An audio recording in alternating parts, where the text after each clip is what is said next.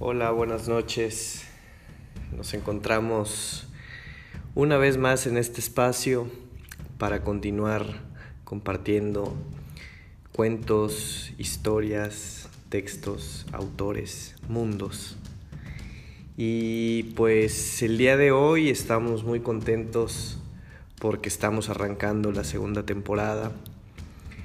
Eh, y para continuar revisando algunos cuentos. Hemos dedicado esta temporada al autor Ray Bradbury. Ray Bradbury es un autor que nace en Estados Unidos en los años 20, en el estado de Illinois. Y eh, cuando, cuando era pequeño, su familia se muda a Los Ángeles y por ahí radica gran parte de, de su vida. Eh, estoy muy contento de poder continuar con este autor, ya que es uno de mis favoritos. Tiene algunas, algunas historias muy conocidas como Crónicas Marcianas, El Hombre Ilustrado, que es una de las que más disfruto, y Fahrenheit 451, que para, para muchas personas es la obra más, más notoria de, de, Ray Bradbury. Y bueno, no vamos, a, no vamos a leer ninguna de estas que son más extensas, además de, de estas historias que les comentaba, que nos llevarían bastante más tiempo. También eh, se caracterizó Bradbury por escribir eh, cuentos y otro tipo de cuestiones. Él participa en la, en la película Moby Dick, él es el, el guionista y de algunos de sus textos eh, también se han realizado versiones en, en, cine o en televisión. Hace poco salió una, una, una, una película basada en Fahrenheit 451 en, en, la plataforma de HBO. Ya tiene creo que un par de años. Y bueno, eh, vamos a continuar con, con algunos textos de un libro que se titula Las doradas manzanas del sol, que se publica en los años 50, 52, 53 y en los años 80 Minotauro saca una edición en, en, en español, que es la que vamos a leer el día de hoy.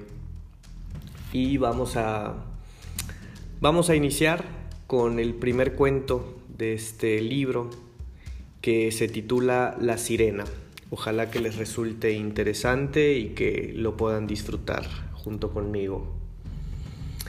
Allá afuera en el agua helada, lejos de la costa, esperábamos todas las noches la llegada de la niebla. Y la niebla llegaba, y aceitábamos la maquinaria de bronce y encendíamos los faros de niebla en lo alto de la torre. Como dos pájaros en el cielo gris, Macdon y yo lanzábamos el rayo de luz, rojo, luego blanco, luego rojo otra vez, que miraba los barcos solitarios. Y si ellos no veían nuestra luz, oían siempre nuestra voz, el grito alto y profundo de la sirena, que temblaba entre jirones de neblina y sobresaltaba y alejaba las gaviotas como mazos de naipes arrojados al aire y hacía crecer las olas y las cubría de espuma. Es una vida solitaria, pero uno se acostumbra, ¿no es cierto? preguntó Macdon. Sí, dije. Afortunadamente es usted un buen conversador. Bueno, mañana irás a tierra, agregó Macdon sonriendo, a bailar con las muchachas y tomar gin. ¿En qué piensa usted, Macdon, cuando lo dejo solo? En los misterios del mar. Macdon encendió su pipa. Eran las siete y cuarto de una helada tarde de noviembre. La luz movía su cola en doscientas direcciones y la sirena zumbaba en la alta garganta del faro. En 150 kilómetros de costa no había poblaciones, solo un camino solitario que atravesaba los campos desiertos hasta el mar un estrecho de tres kilómetros de frías aguas y unos pocos barcos. Los misterios del mar, dijo Macdon pensativamente. ¿Pensaste alguna vez que el mar es como un enorme copo de nieve? Se mueve y crece con mil formas y colores siempre distintos. Es raro. Una noche hace años cuando todos los peces del mar salieron allá a la superficie, algo los hizo subir y quedarse flotando en las aguas, como temblando y mirando la luz del faro que caía sobre ellos, roja, blanca, roja, blanca, de modo que yo podía verles los ojitos. Me quedé helado. Eran como una gran ola de una ola de la cola de pavo real y se quedaron ahí hasta la medianoche. Luego, casi sin ruido, desaparecieron. Un millón de peces desapareció. Imaginé que quizá de algún modo vinieron en peregrinación. Raro, pero piensa que debe parecerles una torre que se alza 20 metros sobre las aguas, y el dios luz que sale del faro, y la torre que se anuncia a sí misma con una voz de monstruo. Nunca volvieron aquellos peces. Pero ¿no se te ocurre que, que creyeron ver a Dios? Me estremecí. Miré las grandes y grises praderas de mar que se extendía hacia ninguna parte, hacia la nada Oh, hay tantas cosas en el mar. Macdon chupó su pipa nerviosamente, parpadeando. Había estado nervioso todo el día y no había dicho por qué. A pesar de nuestras máquinas y los llamados submarinos, pasarán diez mil siglos antes que pisemos realmente las tierras sumergidas, sus fabulosos reinos y sintamos realmente miedo. Piénsalo. Allá abajo es todavía el año 300.000 antes de Cristo, cuando nos paseábamos con trompetas arrancándonos países y cabezas, ellos vivían ya bajo las aguas, a 18 kilómetros de profundidad, helados en un tiempo tan antiguo como la cola de un cometa. Sí, es un mundo viejo. Ven, te he reservado algo especial. Subimos lentamente los ochenta escalones hablando. Arriba, MacDon apagó las luces del cuarto para que no hubiese reflejos en las paredes de vidrio. El gran ojo de luz zumbaba y giraba suavemente sobre sus cojines aceitados. La sirena llamaba regularmente cada 15 segundos. Es como la voz de un animal, ¿no es cierto? MacDoom se aprobó a sí mismo con un movimiento de cabeza. Un gigantesco y solitario animal que grita de noche, echado aquí al borde de 10 billones de años y llamando a los abismos. Estoy aquí, estoy aquí, estoy aquí. Y los abismos le responden, sí, le responden. Ya llevas aquí tres meses, Johnny, y es hora que lo sepas. En esta época del año, dijo MacDonald, estudiando la oscuridad y la niebla, algo viene a visitar el faro. ¿Los cardúmenes de peces? No, otra cosa. No te lo dije antes porque me creerías loco, pero no puedo callar más. Si mi calendario no se equivoca, esta noche es la noche. No diré mucho, lo verás tú mismo. Siéntate aquí. Mañana, si quieres, empaquetas tus cosas y tomas la lancha y sacas el coche desde el galpón del muelle y escapas a algún pueblito mediterráneo y vives allí sin pagar sin apagar nunca las luces de noche. No te acusaré. Ha ocurrido en los últimos tres años y solo esta vez hay alguien aquí conmigo. Espera y mira. Pasó media hora y solo murmuramos unas pocas frases. Cuando nos cansamos de esperar, MacDoon me explicó algunas de sus ideas sobre la sirena. Un día, hace muchos años, vino un hombre y escuchó el sonido del océano en la costa fría y sin sol y dijo, necesitamos una voz que llame sobre las aguas, que advierta a los barcos, haré esa voz. Haré una voz que será como todo el tiempo y toda la niebla, una voz como una cama vacía junto a ti toda la noche, y como una casa vacía cuando abres la puerta, y como otoñales árboles desnudos, un sonido de pájaros que vuelan hacia el sur gritando, y un sonido de viento de noviembre y el mar en la costa dura y fría. Haré un sonido tan desolado que alcanzará a todos y al oírlo gemirán las almas, y los hogares parecerán más tibios, y en las distantes ciudades todos pensarán que es bueno estar en casa. Haré un sonido y un aparato y lo llamarán sirena, y quienes lo oigan conocerán la tristeza de la eternidad y la brevedad de la vida. La sirena llamó. Imaginé esta historia, dijo Magdum en voz baja, para explicar por qué esta criatura visita el faro todos los años. La sirena llama, pienso, y ella viene. Pero dije, chist, dijo Magdum, ahí señaló los abismos. Algo se acercaba al faro nadando. Era una noche helada, como ya dije. El frío entraba en el faro, la luz iba y venía, y la sirena llamaba y llamaba entre los hilos de la niebla. Uno no podía ver muy lejos ni muy claro, pero allí estaba el mar profundo moviéndose alrededor de la tierra nocturna, aplastado y mudo, gris como barro, y aquí estábamos nosotros dos, solos en la torre, y allá, lejos al principio, se elevó una onda, y luego una ola, una burbuja, una raya de espuma, y enseguida de la superficie del mar frío salió una cabeza, una cabeza grande, oscura, de ojos inmensos y luego un cuello, y luego no un cuerpo, sino más cuello y más. La cabeza se alzó 12 metros por encima del agua sobre un delgado y hermoso cuello oscuro. Solo entonces como una islita de coral negro y moluscos y cangrejos surgió el cuerpo de los abismos. La cola se sacudió sobre las aguas. Me pareció que el monstruo tenía unos 20 o 30 metros de largo. No sé qué dije entonces, algo dije. Calma, muchacho, calma, murmuró Magdum. Es imposible, dije. No, Johnny. Nosotros somos imposibles. Él es lo que era hace 10 millones de años. No ha cambiado. Nosotros y la Tierra cambiamos. Nos hicimos imposibles, nosotros.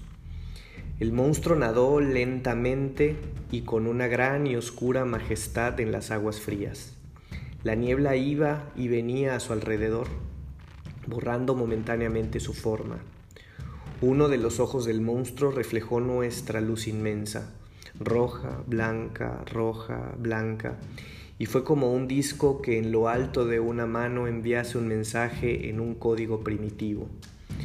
El silencio del monstruo era como el silencio de la niebla. Yo me agaché, sosteniéndome de la barandilla de la escalera. Parece un dinosaurio, sí, uno de la tribu, pero murieron todos. No, se ocultaron en los abismos del mar muy, muy abajo en los más abismales de los abismos. Es esta una verdadera palabra. Ahora, Johnny, una palabra es real. Dice tanto, los abismos. Una palabra con toda frialdad y la oscuridad y las profundidades del mundo. ¿Qué haremos? ¿Qué podemos hacer? Es nuestro trabajo. Además, estamos aquí más seguros que en cualquier bote que pudiera llevarnos a la costa. El monstruo es tan grande como un destructor y casi tan rápido. Pero, ¿por qué viene aquí? Enseguida tuve la respuesta. La sirena llamó y el monstruo respondió. Un grito que atravesó un millón de años, nieblas y agua, un grito tan angustioso y solitario que tembló dentro de mi cuerpo y mi cabeza. El monstruo le gritó a la torre. La sirena llamó. El monstruo rugió otra vez. La sirena llamó. El monstruo abrió, abrió, su enorme boca dentada y de la boca salió un sonido que era el llamado de la sirena, solitario, vasto y lejano. Un sonido de soledad, mares invisibles, noches frías. Eso era el sonido. ¿Entiendes ahora? susurró Magdum. ¿Por qué viene aquí? Asentí con un movimiento de cabeza. Todo el año, Johnny, ese monstruo estuvo allá mil kilómetros mar adentro y a 30 kilómetros bajo las aguas. soportando el paso del tiempo. Quizá esta solitaria criatura tiene un millón de años. Piénsalo, esperar un millón de años. ¿Esperarías tanto? Quizá es el último de su especie. Yo así lo creo. De todos modos, hace cinco años vinieron aquí unos hombres y construyeron este faro. E instalaron la sirena y la sirena llamó y llamó y su voz llegó a donde tú estabas. Hundido en el sueño y en recuerdos de un mundo donde había miles como tú. Pero ahora estás solo, eternamente solo en un mundo que no te pertenece, un mundo del que debes huir. El sonido de la sirena llegó entonces y se va, y llega, y se va otra vez. Te mueves en el barroso fondo de los abismos y abres los ojos como los lentes de una cámara de 50 centímetros y te mueves lentamente, lentamente, pues tienes todo el peso del océano sobre los hombros. Pero la sirena atraviesa mil kilómetros de agua débil y familiar, y en el horno de tu vientre arde otra vez el fuego y te incorporas lentamente, lentamente. Te alimentas de grandes cardúmenes de abadejos y de ríos de medusas y subes lentamente por los meses de otoño y septiembre cuando nacen las nieblas y octubre con más niebla y la sirena todavía llama y luego en los últimos días de noviembre, luego de haber ascendido día a día unos pocos metros por hora, estás cerca de la superficie y todavía vivo. Tienes que subir lentamente. Si te apresuras, estallas. Así que tardas tres meses en llegar a la superficie. Y luego unos días más para nadar por las frías aguas hasta el faro.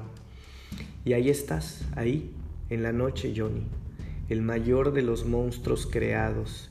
Y aquí está el faro que te llama, con un cuello largo como el tuyo que emerge del mar y con un cuerpo como el tuyo y sobre todo con una voz como la tuya. ¿Entiendes ahora, Johnny? ¿Entiendes?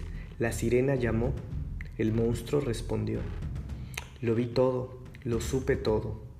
El solitario millón de años esperando a alguien que nunca volvería. El millón de años de soledad en el fondo del mar. La locura del tiempo allí, mientras los cielos se limpiaban de pájaros, reptiles, los pantanos se secaban en los continentes, los perezosos y dientes de sable se zambullían en pozos de alquitrán, y los hombres corrían como hormigas blancas por las lomas. La sirena llamó. El año pasado, dijo Macdum, esta criatura nadó alrededor y alrededor y alrededor toda la noche, sin acercarse mucho, sorprendida, diría yo, temerosa quizás. Pero al otro día inesperadamente se levantó de la niebla, brilló el sol y el cielo era tan azul como en un cuadro, y el monstruo huyó del calor y el silencio y no regresó. Imagino que ha estado pensándolo todo el año, pensándolo todas las maneras posibles. El monstruo estaba ahora a no más de cien metros, y él y la sirena se gritaban alternadamente.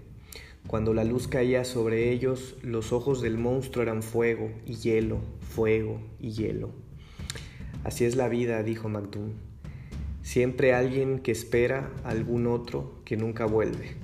Siempre alguien que quiere a algún otro que no lo quiere. Y al fin uno busca destruir a ese otro, quien quiera que sea, para que no nos lastime más.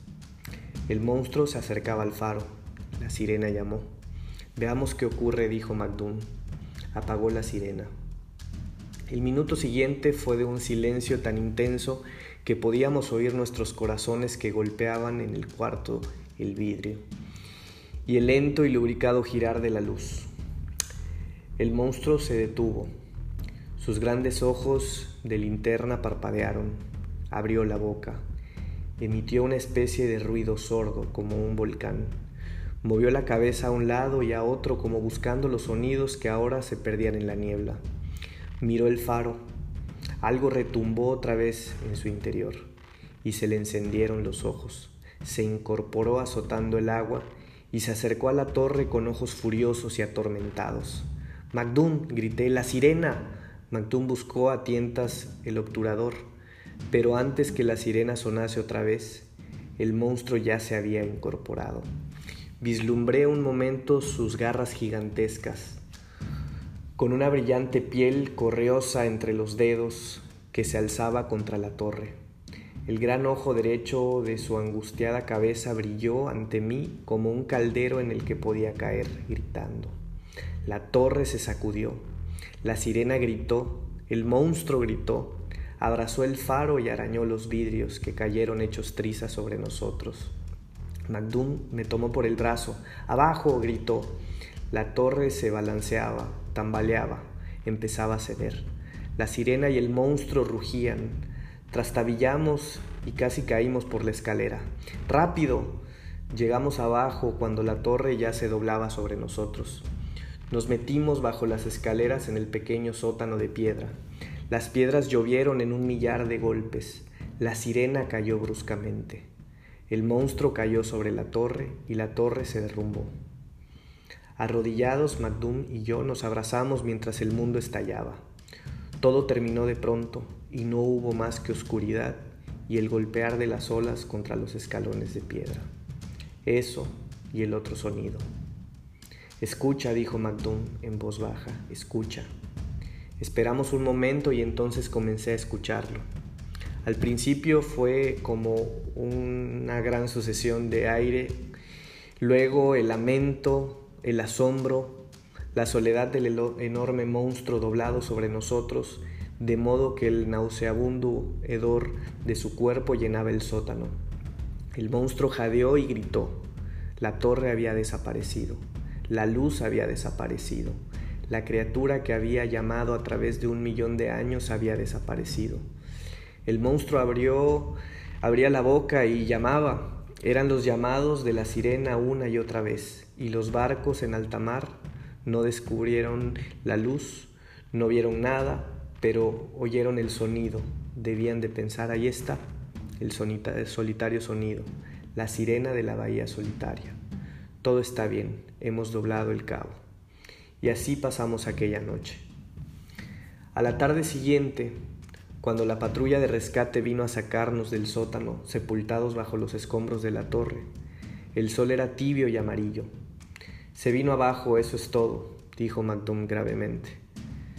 Nos golpearon malamente las olas y se derrumbó. Me pellizcó el brazo.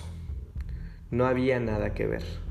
El mar estaba sereno, el cielo era azul, la materia verde que cubría las piedras caídas y las rocas de la isla olía a gas. Las moscas zumbaban alrededor, las aguas desiertas golpeaban la costa. Al año siguiente construyeron un nuevo faro, pero en aquel entonces yo había conseguido trabajo en un pueblito y me había casado, y vivía en una acogedora casita de ventanas amarillas en las noches de otoño de puertas cerradas y chimenea humeante. En cuanto a Magdum, era el encargado del nuevo faro, de cemento y reforzado con acero. Por si acaso, había dicho Magdum. Terminaron el nuevo faro en noviembre. Una tarde llegué hasta allí, detuve el coche y miré las aguas grises y escuché la nueva sirena que sonaba una, dos, tres, cuatro veces por minuto allá en el mar, sola. El monstruo no había vuelto. Se ha ido, dijo Magdum. Se ha ido a los abismos. Ha comprendido que en este mundo no se puede amar demasiado. Se ha ido a los más abismales de los abismos a esperar otro millón de años. Ah, pobre criatura, esperando allá, esperando y esperando mientras el hombre viene y va por este lastimoso y mínimo planeta, esperando y esperando Sentado en mi coche no podía ver el faro o la luz que barría la bahía solitaria. Solo oía la sirena, la sirena, la sirena. Y sonaba como el llamado del monstruo. Me quedé así, inmóvil, deseando poder decir algo. Fin. Bueno, este fue un poquito más extenso que los de la primera temporada. Sin embargo, como ya les comentaba, este, este libro y este autor tienen, tienen cosas muy particulares que regalarnos, escenarios, personajes, frases, Algunos consideran que Bradbury realmente era, era un poeta y consideran que muchas de las frases que incluía en sus cuentos eran dignas de ponerse en, un libro de poesía. Ojalá que les haya resultado interesante, para mí fue un placer poderlo compartir con ustedes. Que tengan una excelente noche y ojalá que nos podamos encontrar de nuevo en un próximo episodio. Gracias.